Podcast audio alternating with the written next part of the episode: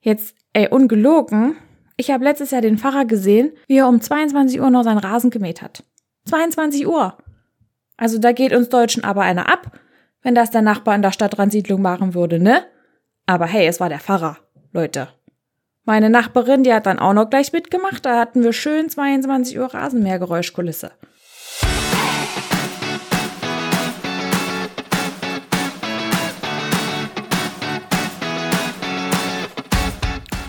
Hallo und herzlich willkommen bei Fiesland. Ich bin Lara, lebe mit meinem isländischen Mann in einem kleinen Dorf in Island und rede hier nicht nur über die schönen Seiten Islands, sondern auch darüber, was hier so richtig fies sein kann. Wenn du Island lieber durch die rosarote Brille siehst, dann ist dieser Podcast nicht der richtige für dich, denn hier gibt es ab und zu eine kleine Realitätsklatsche und meine durchaus subjektive Meinung. So Freunde, es ist Juni und wir stehen ganz kurz vor dem längsten Tag des Jahres und da dachte ich, es bietet sich doch an, dass wir mal darüber sprechen, was eigentlich fieser ist.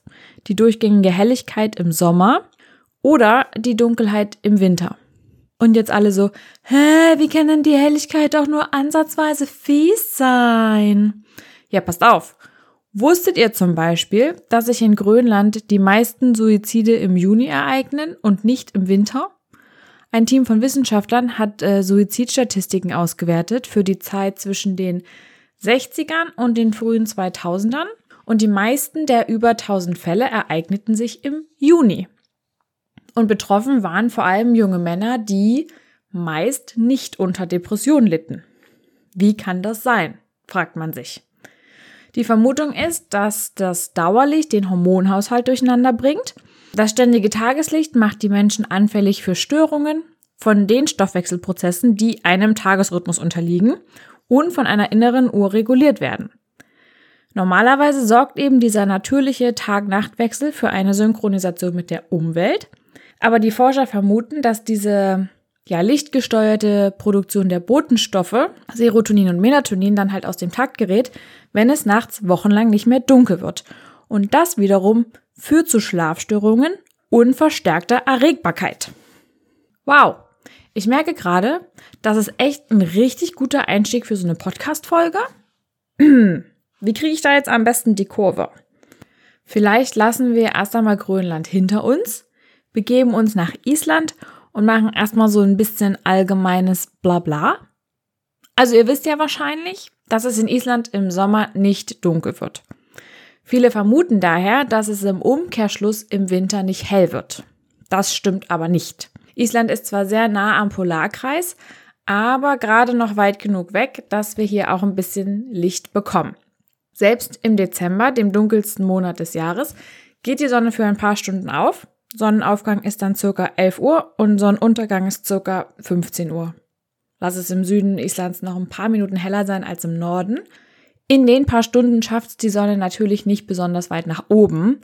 Und es ist jetzt auch nicht so hell, wie man das in Deutschland kennt. Das ist eher so ein äh, Dämmerlicht. Aber es ist immerhin Licht. Und nicht für zwei Monate komplette Dunkelheit, wie zum Beispiel in Svalbard oder so. Ja, und was die Dunkelheit im Winter mit einem macht, das kennt man ja aus Deutschland. Man fühlt sich müde, antriebslos, man kommt irgendwie morgen schlecht aus dem Bett, hat so ein bisschen ein Stimmungstief. Und ja, schuld daran ist der Tageslichtmangel, denn wie anfangs schon erwähnt, hat das Licht Einfluss auf unsere Hormone. Tagsüber, während der hellen Stunden, produziert der Körper das Glückshormon Serotonin, was den Körper aktiviert und uns munter macht. Und mit Anbruch der Dunkelheit hingegen beginnt der Körper dann mit der Herstellung des ja, sogenannten Schlafhormons Melatonin. Und wenn das Tageslicht wie zur Herbst- und Winterzeit dann reduziert ist, bildet der Körper eben vermehrt Schlafhormon, was zur Folge hat, dass unsere innere Uhr aus dem Takt gerät und wir uns müde und schlapp fühlen. Also genau das Gegenteil, was bei konstanter Helligkeit passiert. So, und für so einen ordentlichen Winterblues muss man ja jetzt nicht unbedingt in Island leben. Den kann man ja auch ganz wunderbar in Deutschland schon bekommen.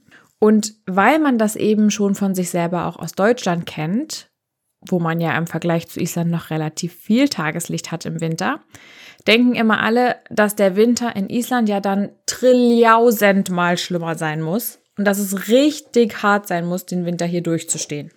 Und ja, okay, ich kann jetzt auch nicht von mir behaupten, dass ich das blühende Leben bin im Winter, aber für mich ist das so. Erstens finde ich jetzt nicht, dass der Winter in Deutschland viel besser oder lebenswerter ist. Was macht man denn im Winter in Deutschland? Da hofft man doch auch nur, dass der vorbeigeht. Abgesehen vielleicht noch von Dezember, da hat man ja schön Weihnachtsmarkt und kann sich ordentlich irgendwie mit Glühwein bezwitschern. Oder man wohnt halt in Bayern, da ist es ja vielleicht auch noch schön im Winter, weil man Skifahren kann. Aber ich komme ja aus dem schönen Osten, schön flaches Mitteldeutschland. Also da finde ich Januar und Februar jetzt ehrlich gesagt auch einfach nur grau und deprimierend. Und hier in Island, ja, da ist der Winter schon noch mal irgendwie eine Nummer krasser. Da haben wir Stürme und Dunkelheit und gesperrte Straßen und alles ist irgendwie noch mal einen Ticken extremer. Aber wenn wir Glück haben, dann haben wir eben auch Polarlichter und diese ganz klare Luft an schönen Tagen und ein bisschen Schnee und eben dieses ganz schöne Dämmerlicht. Tatsächlich ähm, haben wir nicht den ganzen Winter durchgängig Schnee, da wo ich wohne, zumindest. Liegt auch wieder an der Nähe zum Golfstrom. Also bei uns ist es durchaus äh, schneereich ein paar Tage. Dann kann es aber auch sein, dass mal irgendwie mal wieder gar kein Schnee liegt. Also es ist äh, hier sehr wechselhaft. Die zweite Sache, ich gehe den Winter in Island immer so an. Ich stelle mich auf das Schlimmste ein. Also wirklich auf einen total harten Winter, Schneestürme, gesperrte Straßen, das volle Programm. Und wenn das Schlimmste dann eintritt, dann habe ich das ja erwartet. Also so Expectation und Reality sind dann irgendwie abgestimmt. Und für mich persönlich wird dann das Problem mit dem Winter halt irgendwann, dass der hier so lang ist und dass er dann einfach nicht endet. Also, dass wir immer noch Schneestürme haben, wenn in Deutschland schon die Krokusse blühen. So vielleicht mal zum Vergleich, meine Osterglocken im Garten dieses Jahr haben ja so Ende Mai geblüht. Ich glaube, in Deutschland ist die Blütezeit so März, April. Also so versetzt sind die Jahreszeiten etwa.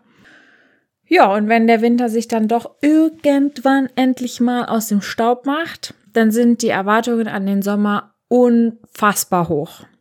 Man denkt, jetzt wird alles besser, jetzt haben wir das Schlimmste hinter uns, jetzt haben wir drei Monate heiter Sonnenschein und 24 Stunden Helligkeit, hurra, das Leben ist großartig. So, und jetzt wird es sehr subjektiv, denn es kommt sehr darauf an, wo man lebt. Es gibt in Island durchaus Orte, wo es gute Sommer gibt.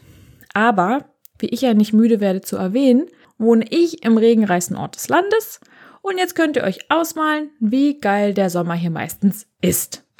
Ich habe dafür auch extra nochmal auf die Klimatabelle geschaut. Ähm, in unserem Dorf haben wir eigentlich immer mindestens 15 Tage Regen im Monat.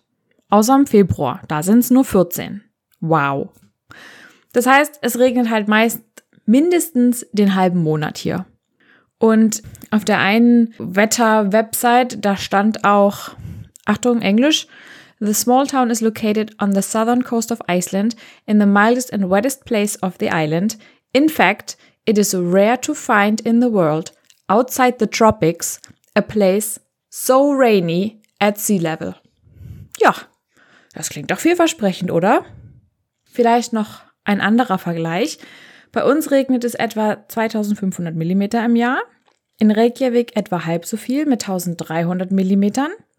Und in Berlin sind es zwischen 500 und 700. Deswegen ist das für mich auch immer so ein bisschen schwierig, wenn ich schlechtes Wetter bei Instagram poste und die Leute schreiben, ach du, in Deutschland ist auch nicht besser. Dann denke ich immer so, hm, really? Also vielleicht ist das heute bei euch so, aber so generell ist es schon besser bei euch. Also generell habe ich halt irgendwie fünfmal so viel Regen wie ihr. Naja, jedenfalls ist es dann eben so, dass wir hier im Mai hoffen, dass der Sommer dieses Jahr alles wettmacht für den letzten Winter und meistens fahren wir damit leider, entschuldigt meine Wortwahl, aber auf die Fresse. Okay, das Wetter ist natürlich jetzt eine Sache, aber wir wollten ja auch über die Sache mit dem Tageslicht sprechen. Wer kann, schläft im Winter halt einfach viel. Und was man im Winter in Island zu viel schläft, schläft man im Sommer dann aber definitiv zu wenig. Dadurch, dass die Dunkelheit nicht über uns kommt, kommt irgendwie auch nicht so richtig das Schlafhormon über uns. Dann macht man sich also auch um 22 Uhr noch auf den Spaziergang auf oder man macht halt einfach irgendwas ewig. Man verzettelt sich total, man hört nicht auf, man schaltet einfach nicht in diesen Jetzt ist Abendsmodus. Man denkt nicht, jetzt ist Zeit für Netflix. Oder beziehungsweise in Deutschland ist es ja, jetzt ist 20.15 Uhr. Ne? In Deutschland fängt ja bundesweit der Abend um 20.15 Uhr an. Ich habe zum Beispiel letztens um 23 Uhr noch unser Airbnb geputzt. Hätte nicht sein müssen, hätte ich nicht machen müssen, aber ich dachte so, ja, ist ja noch Tag und tagsüber kann man noch produktiv sein. Also man verfällt teilweise echt fast in so eine Toxic Productivity. Und wenn man dann endlich mal ins Bett geht, dann kann man auch nicht unbedingt durchschlafen. Also zumindest ist es bei mir so, denn zum einen ist da ja eben die Helligkeit und zum anderen die Vögel. Ey, Leute, die Vögel, die halten ja auch einfach nicht ihre, ihren Schnabel, wenn es nicht dunkel wird, ne? Es kommt auch ein bisschen drauf an, wo man wohnt. Bei meinen Schwiegereltern ist es relativ ruhig, weil die weniger Grün um sich haben auf ihrer Farm. Aber wir haben ein paar Bäume im Garten und Vogelnester und da geht's richtig ab die ganze Nacht. In Deutschland musste ich auch immer morgens gegen vier die Fenster zumachen oder Ohrenstöpsel reinmachen, aber da haben die Vögel ja wenigstens ein paar Stunden den Schnabel gehalten. Naja, und wenn man dann morgens um acht bei der Arbeit sein muss, ist man teilweise vollkommen übermüdet. Erstens, weil man ewig irgendwas gemacht hat und dann, weil man wegen der Helligkeit oder der Vögel nicht schlafen konnte. Meine Kollegin meinte zum Beispiel letztens zu mir, dass sie um 4 Uhr aufgewacht ist und sich dachte, ach na ja, jetzt ist es ja so hell, da brauche ich jetzt mich auch nicht mehr hinlegen. Und natürlich hilft die Helligkeit dann aber schon, dann morgens auch schneller wach zu sein und nicht ganz so durchzuhängen, auch wenn man mal jetzt halt eine kurze Nacht hatte, ne? Ich weiß auch nicht so genau, wie die Isländer das empfinden. Also ich weiß, dass zumindest meine Schwägerin auch dieses Produktivitätsthema hat, dass man quasi ewig weiter rödelt. Und ich weiß, dass sie den Sommer auch gewissermaßen als stressig empfindet, weil man, wenn man zum Beispiel wie sie und wir auch ein Haus haben, man gefühlt so viel mehr Aufgaben hat. Und das ist ja in Deutschland auch so, wenn man einen Garten hat oder so. Aber ja, wenn der Tag hier so lang ist, dann machst du halt auch um 10 noch Gartenarbeit. In Deutschland ist es dann irgendwann dunkel und du bist gezwungen aufzuhören. Aber hier, jetzt, ey, ungelogen, ich habe letztes Jahr den Pfarrer gesehen, wie er um 22 Uhr noch seinen Rasen gemäht hat. 22 Uhr.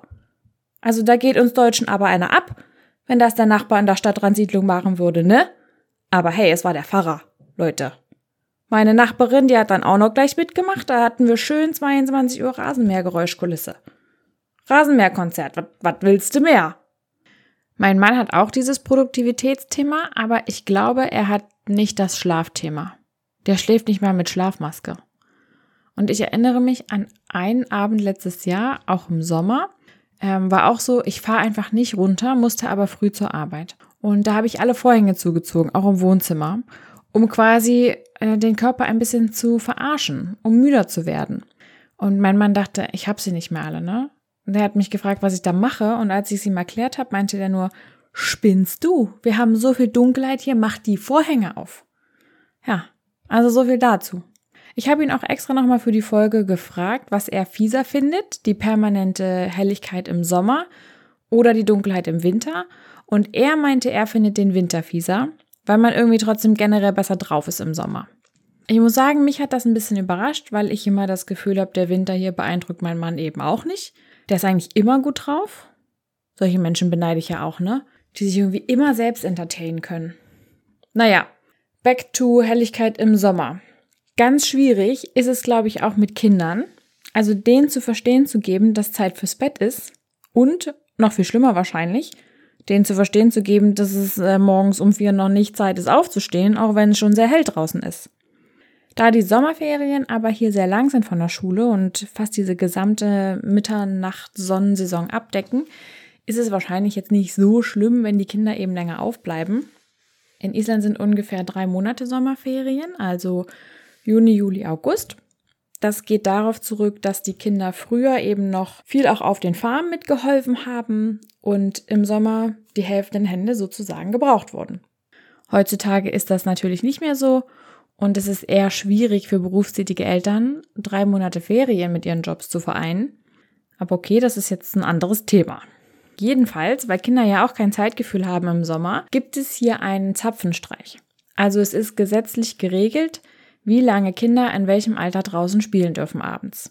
Und ich habe das extra nochmal nachgelesen. Im sogenannten Child Protection Act Demnach dürfen Kinder bis 12 Jahre bis 20 Uhr alleine draußen sein, danach nur in Begleitung von Erwachsenen. Und Kinder von 13 bis 16 Jahren dürfen bis 22 Uhr alleine draußen sein. Aber im Zeitraum vom 1. Mai bis 1. September verschiebt sich dieser Zapfenstreich um zwei Stunden nach hinten. Ich finde das ehrlich gesagt ganz schön lange, dass Kinder bis 12 dann quasi bis 22 Uhr alleine draußen sein dürfen. Denn ich musste gefühlt, bis ich 18 war, irgendwie um 6 zu Hause sein. Naja, okay. Andere Länder, andere Sitten, ne? Aber lass uns noch über einen anderen Klassiker sprechen, und zwar Midsommer. Oft werde ich gefragt, ob Isländer Midsommer feiern. Ja, aber nicht so, wie man das aus Schweden kennt. Also hier gibt's jetzt keine Blumenkränze und keinen Maibaum. Hier gibt es die Jonsmesser, also den Johannistag. Das ist der Geburtstag von Johannes dem Täufer und soweit ich weiß, ist zumindest auch das der Hintergrund der Mitsommernacht in Schweden. Also, dass es eben nach christlicher Tradition an die Geburt von Johannes dem Täufer erinnert. Aber die Ausführung des Tages ist dann hier ähm, ja eine ganz andere als in Schweden. Also es ist weitaus unromantischer hier. Also man kommt schon irgendwie zusammen, isst und trinkt ähm, oder man geht auf ein Festival. Es ist meistens ein relativ großes Musikfestival an diesen Tagen.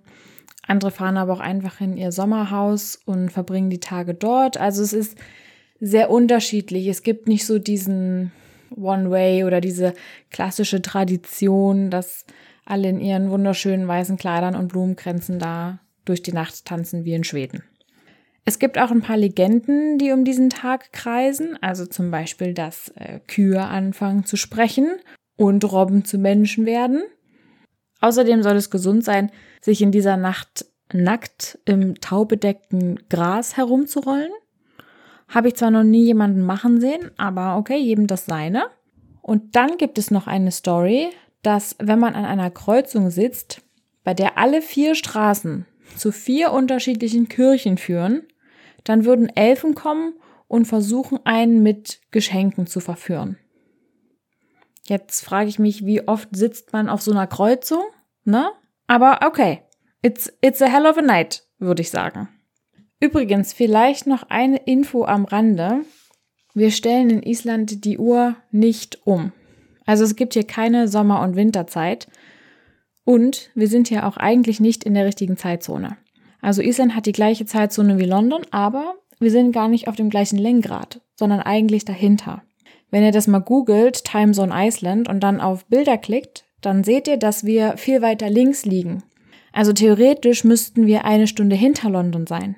Allerdings möchte man die Nähe zu Europa behalten und demzufolge leben wir hier quasi in der falschen Zeit. Ja, das wurde auch sehr lange diskutiert.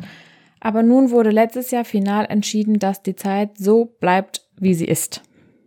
Und zu guter Letzt wollte ich noch von einer Theorie erzählen. Und zwar gibt es die Theorie, dass Isländer die Sonne bzw. das Tageslicht aus dem Sommer wohl speichern könnten und sie deswegen so gut durch den Winter kommen.